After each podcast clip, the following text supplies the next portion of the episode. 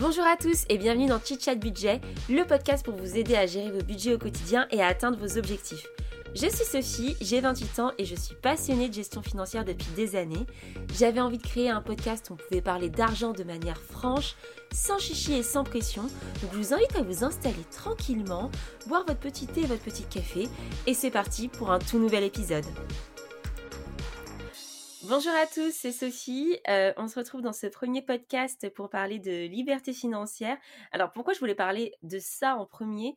Euh, Je pense que c'est important pour que vous puissiez comprendre pourquoi en fait c'est un sujet qui m'intéresse et pourquoi euh, l'épargne, les économies, l'investissement, c'est quelque chose qui prend de plus en plus de place dans ma vie. Même si c'est la gestion financière et son budget, c'est quelque chose que je fais depuis très très longtemps. Mais, mais c'est vrai que le concept de liberté financière, il m'attire, il me plaît et je pense que vous allez tout de suite comprendre pourquoi. voilà, donc je voulais commencer par ce premier podcast en parlant de ça, histoire voilà qu'on mette un peu les bases et qu'on comprenne vers quoi on veut aller. Et comme ça, dans les prochains podcasts, dès que je parlerai de liberté financière, de rat race, bim, vous comprendrez tout directement de quoi je parle. Du coup, pour entrer vite dans le sujet, qu'est-ce que la liberté financière? En fait, ce concept, c'est l'idée de plus être dépendant d'un emploi, de vous qui allez travailler pour quelqu'un, de plus être dépendant en fait de cette relation pour avoir un salaire et de pouvoir vivre sans ce salaire. Ça ne veut pas dire ne pas travailler, ça veut dire avoir le choix de travailler. Je sais plus où j'ai lu ça, mais c'est vrai que le concept de se dire pendant 20 ans, 25 ans, on fait des études. Ensuite, pendant 40 ans, on travaille. Et ensuite, pendant 20 ans, on est à la retraite. Moi, je trouve que c'est un petit peu difficile à accepter. Euh, d'autant plus que moi, à 65 ans, euh, je ne sais pas du tout dans quel état euh, physique je serais, si je serais en forme pour profiter de ma retraite. J'avoue que c'est pas une perspective qui me plaît de me dire que je vais attendre 65 ans pour, pour profiter de la vie. Non, je pense qu'il faut profiter de la vie le plus vite possible et, et vraiment avoir un objectif de, de pouvoir bah, être libre financièrement assez vite pour, pour pouvoir profiter et, jouir de, de, sa vie qui est somme toute assez courte. Hein, donc profitons-en. Et c'est vrai que la liberté financière, on le relie souvent au concept de, la retraite à 40 ans. L'idée, voilà, c'est de pouvoir faire des investissements et avoir des revenus qu'on appelle des revenus passifs, qui peuvent en fait subvenir à vos besoins quotidiens et le faire bah, à ces 40 ans pour pouvoir en gros partir à la retraite à, la, à 40 ans. Alors, j'en parle souvent avec mes amis. Eux, ils me disent tout le temps, mais Sophie, à 40 ans, si tu pars à la retraite, tu vas t'ennuyer. Ah, ça c'est sûr. Hein. Moi, si je ne fais rien à 40 ans, je vais m'ennuyer, mais c'est vrai que le luxe d'avoir le choix, de, savoir que bah, si demain je veux me faire une pause de, euh, de deux mois pour partir en vacances, bon, hors Covid hein, évidemment, que je peux le faire, bah franchement, euh, moi je signe direct. Mais alors, comment atteindre cette liberté financière? Qu'est-ce qu'un revenu passif? Tout ça, je vais vous l'expliquer. En fait, un revenu passif, c'est quoi? En gros, c'est des revenus qui sont générés euh, sans que vous ayez donné, on va dire, votre temps salarié pour le faire, mais plutôt qui sont générés de manière passive et automatiquement. Ça ne veut pas dire que ça n'a pas nécessité du travail et du temps, mais ça veut dire que ça fonctionne entre guillemets un petit peu tout seul. typiquement, bah, par exemple, vous faites un investissement locatif, vous avez un, locataire qui vous paye un loyer et vous générez une, une plus-value par rapport à votre crédit, je dis n'importe quoi, votre crédit vous coûte 500, vous louez à 600, ça vous, rend, ça vous donne 600 euros de ce qu'on appelle un cash flow positif, et bien ces 100 euros, c'est 100 euros de revenus passifs.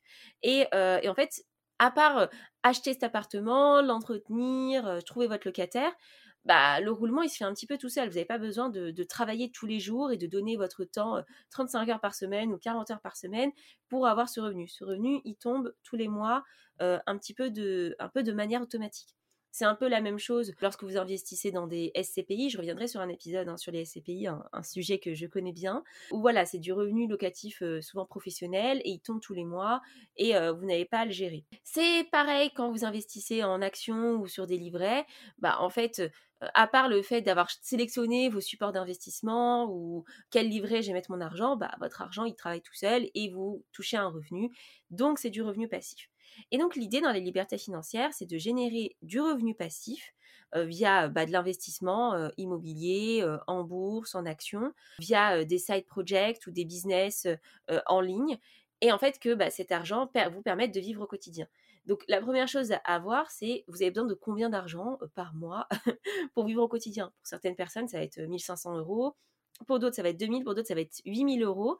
Un des, des papes de la liberté financière en France et du mouvement FIRE, c'est Victor Laura. lui, je crois que son objectif par mois, pour avoir des enfants à Paris, c'est quelque chose comme 8000 euros par mois. Donc voilà, chacun a un petit peu son, son objectif. Moi, je l'ai plutôt mis à à 2000 euros parce que je pense que par personne parce que je pense que c'est ce qui me, convient avec des enfants. Aujourd'hui j'en ai pas mais c'est ce que c'est ce que je suppose actuellement. Et en fait il y a plein de méthodes de calcul pour vous dire bah, combien il faut que vous ayez de, revenus passifs ou combien de d'argent vous avez de je vais y arriver, vous, vous, devez investir pour atteindre ce revenu passif. Alors dans le cadre de 2000 euros sur un, placement qui serait plutôt à 4%, il faudrait que j'ai 600 000 euros pour avoir un rendement de 2000 euros. Donc j'en suis encore loin. Mais, mais voilà, l'idée c'est c'est un petit peu ça. La liberté financière est égale, je n'ai plus besoin de travailler concrètement pour quelqu'un. j'ai de l'argent qui tombe tous les mois. En quelque sorte, je suis rentier.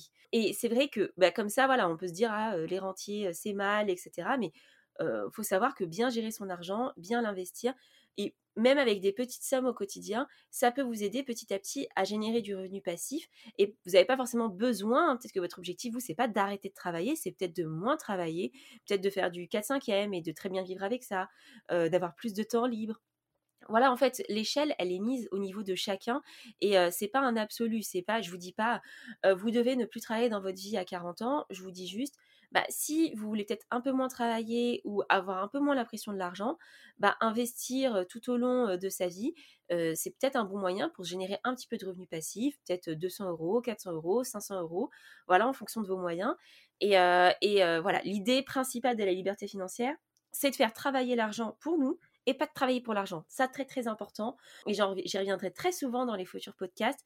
l'argent, c'est un outil et ce n'est pas une fin en soi moi, je ne travaille pas pour l'argent, c'est l'argent qui travaille pour moi. Et aujourd'hui, si j'ai un travail salarié, c'est pour m'aider à atteindre mes objectifs, pour apprendre, pour développer aussi mes capacités. mais l'argent que, que, je gagne, l'objectif, c'est que il me rapporte à la fin et que je l'investisse de manière efficace. Alors, pourquoi on peut avoir cette envie de moins travailler ou, peut-être de monter sa propre entreprise et de ne pas avoir une pression sur son chiffre d'affaires ou quoi que ce soit? Bah, je pense tout simplement, on est dans une société où c'est aussi important de prendre soin de soi. On se rend compte que on peut très vite être dans ce tunnel, oui, ce, tunnel de la vie où on vous dit, bah, vous devez faire ça, vous devez acheter une maison, vous devez avoir un chien, vous devez travailler très dur pour avoir de l'argent. Et il se passe quoi À 60 ans, t'es fatigué, t'as plus envie de rien et t'es à la retraite. Donc, je je dis pas que je serai fatiguée à 60 ans. Je dis juste que je pense que j'ai le droit de profiter de ma vie avant, dès maintenant, hein, même si j'ai pas, je suis pas dans la liberté financière. Mais mais j'ai pas envie que l'argent soit un frein dans ma vie, que ce soit une pression. Et je pense que bien le gérer, c'est un moyen de se libérer de cette pression. Et effectivement, enfin, j'aspire pas, et je pense que plusieurs auditeurs seront d'accord avec moi. J'aspire pas toute ma vie à prendre le métro le matin, à aller au travail, à travailler pour quelqu'un. Et voilà, enfin, je pense que le travail salarié, c'est très intéressant tant que vous vous sentez impliqué, que vous êtes dans une entreprise saine, que ça se passe bien. Et moi, concrètement, aujourd'hui, c'est le cas. Aujourd'hui, je me sens très bien dans mon travail, ça me plaît, j'apprends plein de choses. Mais euh, à côté de ça, bah, voilà, je sais que peut-être demain ça va changer, que mes priorités vont changer. Peut-être que quand j'aurai des enfants, euh, bah, pour moi, ce sera très important de passer du temps avec eux et faire 40 heures par semaine, ça sera moins ma priorité. Voilà, j'essaye un petit peu d'anticiper ces, besoins qui vont arriver. Et, c'est pour ça que je me fixe des objectifs financiers pour petit à petit atteindre cette liberté financière. Alors il y a un autre, concept adossé à la liberté financière, c'est l'indépendance financière. Il ne faut pas les confondre. L'indépendance financière, c'est plutôt quand en fait vous êtes le propre vecteur de votre argent, ça peut être par des revenus passifs, comme je le disais avant, mais ça peut être aussi parce que vous avez créé votre entreprise et que vous êtes votre propre patron et c'est vous qui en fait impactez vos revenus. Donc moi je pense que je serais plus dans cette team-là de l'indépendance financière où je créerais ma propre entreprise et où voilà, je, elle me générait un revenu, mais peut-être pas 5000 euros par mois, peut-être que elle me générera juste le revenu pour, pour vivre ou un petit peu moins, mais au moins je ferai un truc qui me plaira à fond et totalement. Et mais à côté de ça, mes revenus passifs en immobilier bah, m'aideront m'aideront en fait à, atteindre mes objectifs, à vivre correctement et ne pas avoir cette frustration de ah bah je travaille, pas ce travail salarié qui est sécurisant. La sécurité, on va en parler. Il existe plusieurs étapes hein, dans les libertés financières. Souvent, enfin, si vous cherchez un petit peu sur Internet, vous allez trouver des étapes, des piliers il y a l'étape où en gros où vous n'êtes pas vraiment dans cette liberté où vous subissez vous survivez par rapport à vos finances vous êtes dans la surconsommation vous gagnez peut-être très bien votre vie hein, mais à la fin du mois vous avez zéro et vous êtes dans le rouge je pense que quelqu'un écouté ça dans un podcast quelqu'un qui gagne 3000 euros et qui à la fin du mois a zéro versus quelqu'un qui gagne 1500 euros et qui à la fois peut épargner 100, il est sûrement plus riche que la personne à 3000 euros. C'est pas une question de salaire, même si évidemment hein, en, règle générale, plus on gagne bien sa vie, plus c'est censé être facile d'épargner. Mais c'est vrai qu'au final, on s'adapte très très vite à son niveau de vie. Euh, c'est une règle qui, revient très souvent. Euh, pour vous donner un petit exemple, moi quand j'étais en alternance, euh, je gagnais à peu près 1000 euros par mois et je vivais avec mon conjoint à Paris. Donc j'avais un loyer, moi ma part c'était 550. Donc clairement, mon loyer c'était 50% de mes revenus. Et je devais très très bien gérer mon budget, je devais faire très attention à, ce que je dépensais, euh, parce que voilà, euh, la vie elle coûte très très cher à Paris. Mais je m'en sortais euh, plus ou moins, quoi. À 1000, 1100 euros, je m'en sortais. Et en fait, j'ai changé, j'étais plus en alternance, je suis arrivée en CDI, et là je gagnais plus de 2000 euros. Et j'ai dépensé mon argent, mais comme jamais. C'est-à-dire que j'ai acheté plein de vêtements. Je me suis fait ultra plaisir parce que forcément, quand on est un peu frustré par son train de vie, bah, on a envie d'en profiter. On a envie de, se prendre un Uber, de se commander à manger, etc. Et au final, à la fin du mois, j'arrivais pas du tout à épargner. je me retrouvais presque pire, plus bas que la situation où j'avais que 1000, 1100 euros par mois. Et, pourtant, bah, j'avais le même loyer. C'est juste que j'avais automatiquement augmenté mes charges.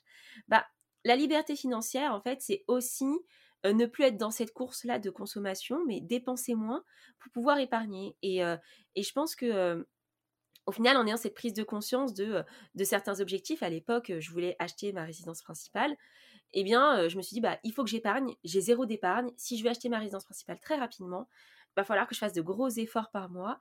Et en fait, ça m'a pas rendue malheureuse. Très souvent, on peut penser que bah, les gens qui sont comme ça, qui font attention un petit peu à leurs sous, euh, c'est des personnes radines, qui profitent pas de la vie, qui... Mais bien au contraire, j'ai envie de vous dire, bien au contraire. Aujourd'hui, j'ai euh, cette sérénité avec mon argent, euh, j'ai plus peur de regarder mes comptes, même si je les regarde tous les jours. Et ça, ça peut être très, on va dire, anxiogène pour certaines personnes. Mais moi, en fait, c'est un moyen de me rassurer et de me dire, non mais ça va en fait, tout se passe bien sur mon compte parce que j'ai fait attention, j'ai pas dépensé dans n'importe quoi, je suis assez sereine avec mon argent. Et, demain, bah, j'ai envie de partir en vacances, hors Covid évidemment, je peux, je peux parce que j'ai suffisamment d'épargne de précaution, j'épargne au quotidien, donc c'est plaisir de la vie, offrir un cadeau à un pote, m'acheter un petit truc sympa, je peux le faire. C'est juste que je fais le choix ou je fais pas le choix de le faire. En fait, c'est vraiment une prise de conscience dans être maître de sa de ses décisions financières. Et ça passe par plein d'étapes. Là, aujourd'hui, je vous ai parlé de liberté financière parce que moi, c'est vraiment quelque chose à laquelle j'aspire et que j'ai envie de, bah voilà, de, ne plus être sous le dictat du, salariat. Ça fait très syndicaliste hein, quand je raconte ça, mais, mais c'est plutôt... Je pense que chacun a sa personnalité. Des gens, ça leur va très bien de se développer dans une entreprise. Et je pense que moi, ça fonctionnera un temps mais, mais que j'aspire à autre chose. Et, et je pense qu'il faut se donner les moyens dans la vie. Je viens pas du tout d'une famille euh, euh, riche, euh, plutôt d'un milieu très modeste. Mais j'ai compris et très rapidement que si je voulais me sentir bien dans ma vie, ne pas avoir la pression de l'argent que j'ai pu avoir pendant mon enfance, il fallait bien gérer son argent et surtout pas surconsommer. Donc on va parler de tous ces sujets dans les prochains podcasts. Là, je voulais juste vous présenter rapidement bah, voilà, le concept de liberté financière, vous avez plein d'informations sur le sujet sur Internet. Moi, je vous conseille le dernier livre de Victor Laura qui s'appelle La retraite à 40 ans, c'est possible. Je pense que je vais, vous faire une petite revue hein, sur Instagram, sur Chitchat Budget, sur le livre il se lit très facilement, il pose très rapidement les concepts qui sont bah, comment avoir des revenus passifs via l'immobilier, via l'investissement en bourse et, via un, projet, une entreprise side project. Donc c'est assez limpide quand on lit, très facile et très accessible. Et c'est aussi ça que je veux faire dans ce podcast, c'est vous donner de, l'information accessible. Donc, donc je pense que j'ai fait le tour là sur sur la liberté financière, vraiment, le but c'est de se détacher en fait de l'argent. Et c'est étrange, hein, ça peut paraître ultra paradoxal, mais se détacher de l'argent, ne plus avoir de relation émotionnelle avec l'argent, mais avoir une relation saine et, décomplexée, bah, ça permet en fait de voir la réalité en face et de se dire, bah où est-ce que je vais faire mes efforts? Ah non, mais là, je fais vraiment n'importe quoi. Là, ça se passe bien.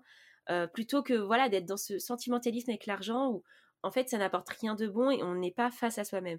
Je dis toujours que la première chose pour pour bien gérer ses finances, c'est d'oser regarder ses comptes bancaires. Il y a des personnes vraiment qui n'osent pas regarder leur compte bancaire, qui vraiment attendent la sentence à la fin du mois pour savoir euh, si elles sont dans le rouge ou pas. Moi, je pense que ça, c'est pas avoir une relation saine avec l'argent. L'argent est vraiment un outil pour vous, aider dans vos projets. Et, et de ça, bah, on va en parler dans les prochains épisodes. C'est tout pour moi aujourd'hui. Je vous remercie d'avoir écouté. Si vous avez apprécié l'épisode, n'hésitez pas à noter le podcast. Et à très très vite pour d'autres sujets. Salut